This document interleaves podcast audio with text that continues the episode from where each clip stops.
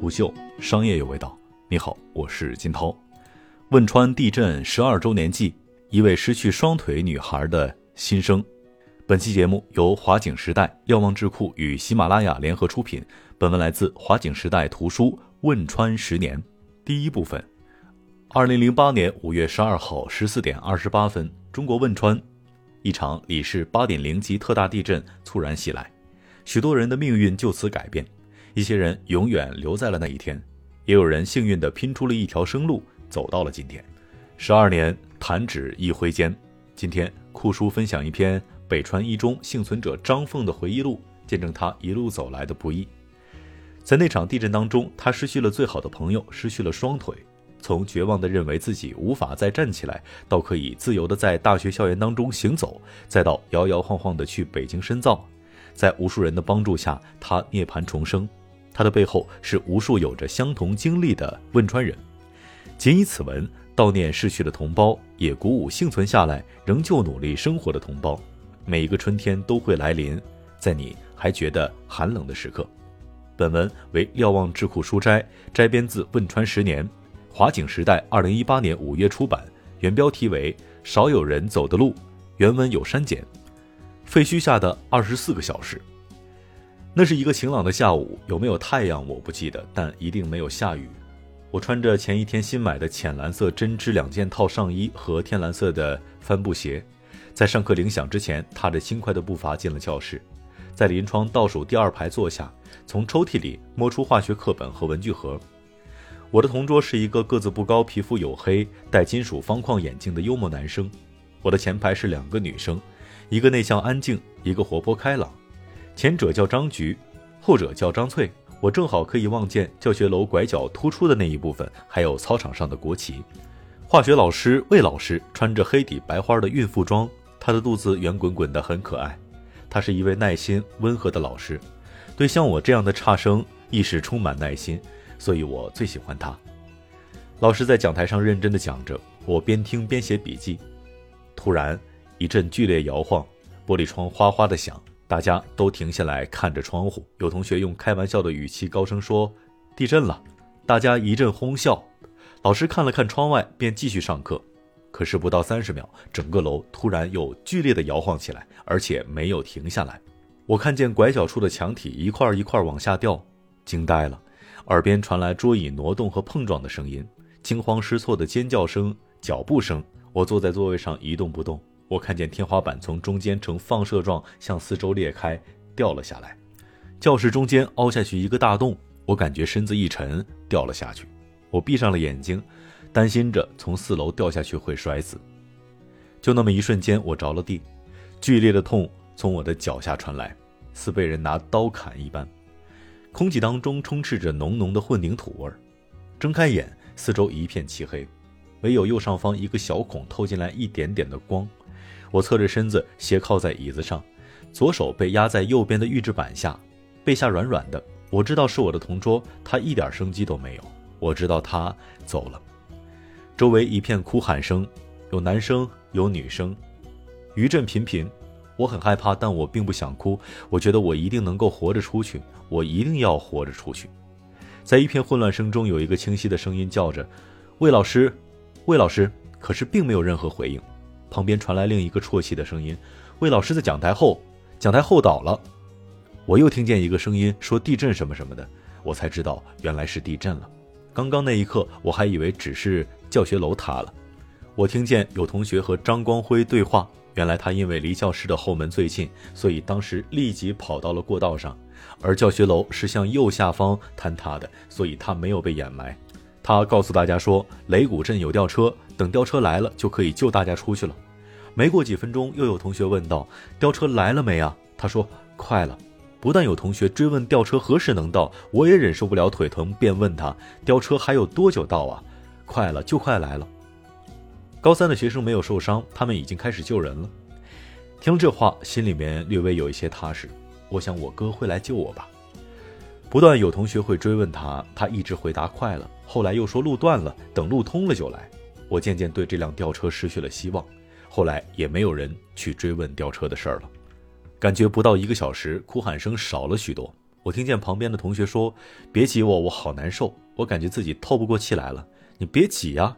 一个男生哭着喊道：“爸妈，我可能再也见不到你们了。”一个女生哭着对另一个女生说：“你出去以后，帮我告诉爸妈，我爱他们。”那女生哭着回答道：“要说等你自己出去说，我才不替你说。”我感觉脚下又一阵剧烈的疼痛，有一个人在我的脚上，他一动我就剧痛。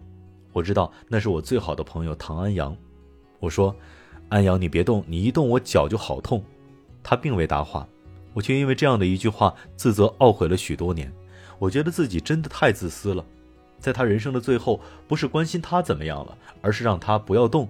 他一定特别难受才会动，我就让他一个人在孤独和痛苦当中离开了这个世界，还自诩我是他最好的朋友。我竟然这样对待我的朋友，我花了许多年才从心底真正的原谅自己。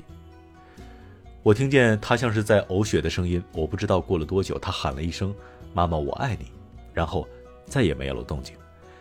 不知道又过了多久，我用手去摸他，他已经凉了。那一刻，我只觉得心头一惊，我最好的朋友，生命中第一个朋友，他死了。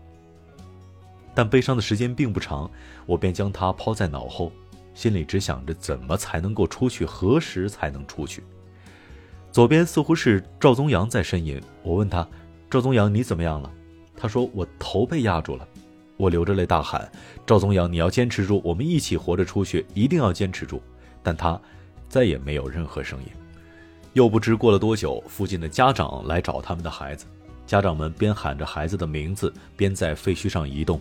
我听见一个声音在叫赵阳娃，我知道是在叫赵宗阳。我犹豫着要不要搭话。若告诉他们赵宗阳在这里，并且已经走了，他们能承受这个噩耗吗？不告诉他们，他们又会四处寻找。最终，我还是没有喊住他们，怀着希望多找找，总比这么早知道噩耗强一些。我听见附近有一个叔叔在说话，我大声喊：“叔叔，你可以救我出去吗？”叔叔用双手扒开那个小孔旁的碎石，光透了进来。叔叔看着我说：“孩子，你埋得太深了，叔叔没法救你出来。但是叔叔可以把这个洞刨的大一些，这样你就不会被闷着了。”叔叔又用手刨了很久，那个只有拳头大的小孔被扒开成脸盆那么大，然后叔叔就去去找其他的孩子了。我可以清晰地看见里面。从左前方到左后方，全是横七竖八堆积起来的预制板和碎了的混凝土块后面是被压变形的桌椅，混杂着碎石挤在一起，足有一层楼那么高。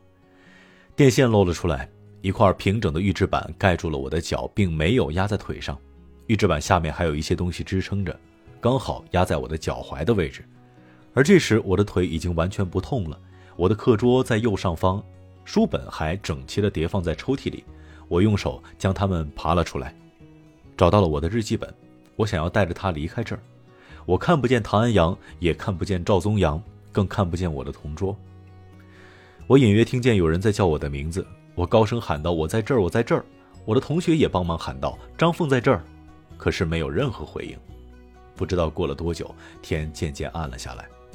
我的左手压在右边，致使身体呈扭着的姿势，很不舒服。我用力拔出左手，手背一片血肉模糊，肿得如原来两个手掌叠放在一起那样高，却一点也不疼。我感觉到周围越来越安静了。白天快要谢幕时，部队终于来了。两个军人来到洞口，向里面问：“有人吗？”我满心欢喜地答道：“我在这儿，我在这儿。”以为自己马上就可以出去了，却只见一个军人边用手指着预制板，边对另一个说：“如果搬这边全是桌子椅子，万一塌了，很危险。”那一边全是预制板，太大了，我们又没有吊车，人力根本抬不动。另一个人点点头。不断有人喊：“叔叔救我！”同学，我们要先救上面的同学，然后再救埋得深的同学。我抬头望了望，我埋的可真够深的。天黑了，废墟上亮了一盏很大很大的灯，灯光从洞口照了进来，我偶尔可以望见外面移动的人头。可是我累极了，便昏昏沉沉睡去了。半夜，我被外面的号令声和余震惊醒。借助洞口透过来的光，我看了看手表，已经是晚上十二点。透过洞口，我看见雨密密地落了下来，像一根根细细的绣花针，刺破斜斜的灯光落了下去。再也没有听见呼喊声和呼救声，我不知不觉又睡了过去。后来，被一阵熟悉的声音惊醒：“同学们，你们一定要坚持住，我们很快就把你们救出来。”这个声音回荡在废墟上空，由远及近。我听出来是我们年级的历史老师廖光明。我像是抓住了救命稻草似的，大声呼喊：“廖老师，廖老师，你是哪个班的？”